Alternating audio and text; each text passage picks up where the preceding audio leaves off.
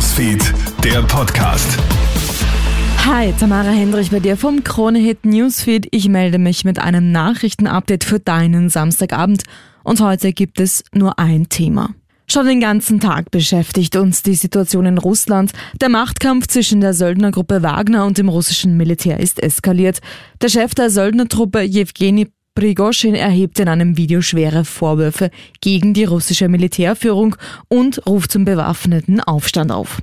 Putin spricht daraufhin von Verrat und Meuterei. Die Gruppe hat zuvor für Russland in der Ukraine gekämpft.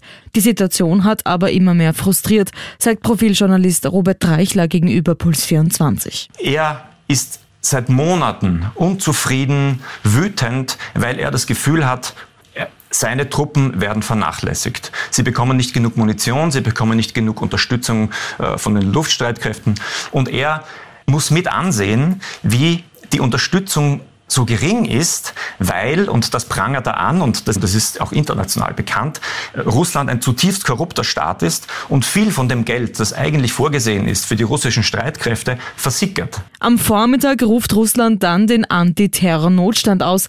Was das für das russische Volk bedeutet, berichtet Puls24-Reporterin Charlotte Hess. Tatsächlich ist es so, dass die persönlichen Freiheiten der russischen Bevölkerung jetzt erstmal eingeschränkt werden. Davon betroffen soll jetzt der Messenger-Dienst Telegram sein. Was da auch interessant ist, ist, dass Prigozhin, also der Wagner-Chef, diesen äh, Telegram-Kanal für sich als Kommunikationsweg benutzt. Und wenn das stimmt, dann könnte das eigentlich bedeuten, dass Russland hiermit versucht, Prigozhin mundtot zu halten. Die Wagner-Gruppe ist zahlenmäßig dem russischen Militär unterlegen, jedoch stehen die Soldaten der Wagner-Gruppe loyal hinter ihrem Chef, ganz im Gegensatz zum russischen Militär, sagt Militärexperte Gerald Kahner im Puls 24 Interview. Sollte es Prigozhin gelingen, seine etwa 20.000 bis 25.000 im Raum befindlichen Kräfte entschlossen hinter sich zu schaden, gegenüber einer unentschlossenen, vielleicht zwar Mehrheit von regulären russischen Kräften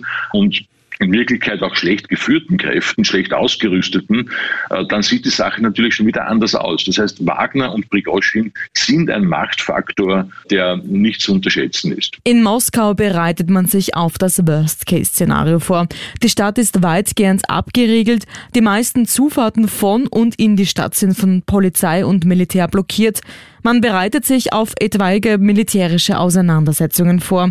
Viele Russen fliehen jetzt auch. Die Direktflüge außer Landes sind ausgebucht. Auch Wladimir Putin soll das Land schon längst verlassen haben. Kurz nach halb acht dann leichte Entwarnung. Prigozhin beordert seine Truppen zurück in die Stützpunkte. Man wolle ein Blutvergießen vermeiden, heißt es.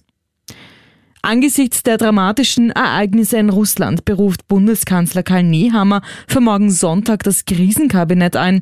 Bei der Sitzung treffen neben Kanzler und Vizekanzler unter anderem Verteidigungsministerin, Außenminister und Innenminister zusammen. Alle Updates und Entwicklungen liest du auch online im Live-Ticker auf Krone.at. Danke fürs Reinhören. Schönes Wochenende noch. Krone Hits, Newsfeed, der Podcast.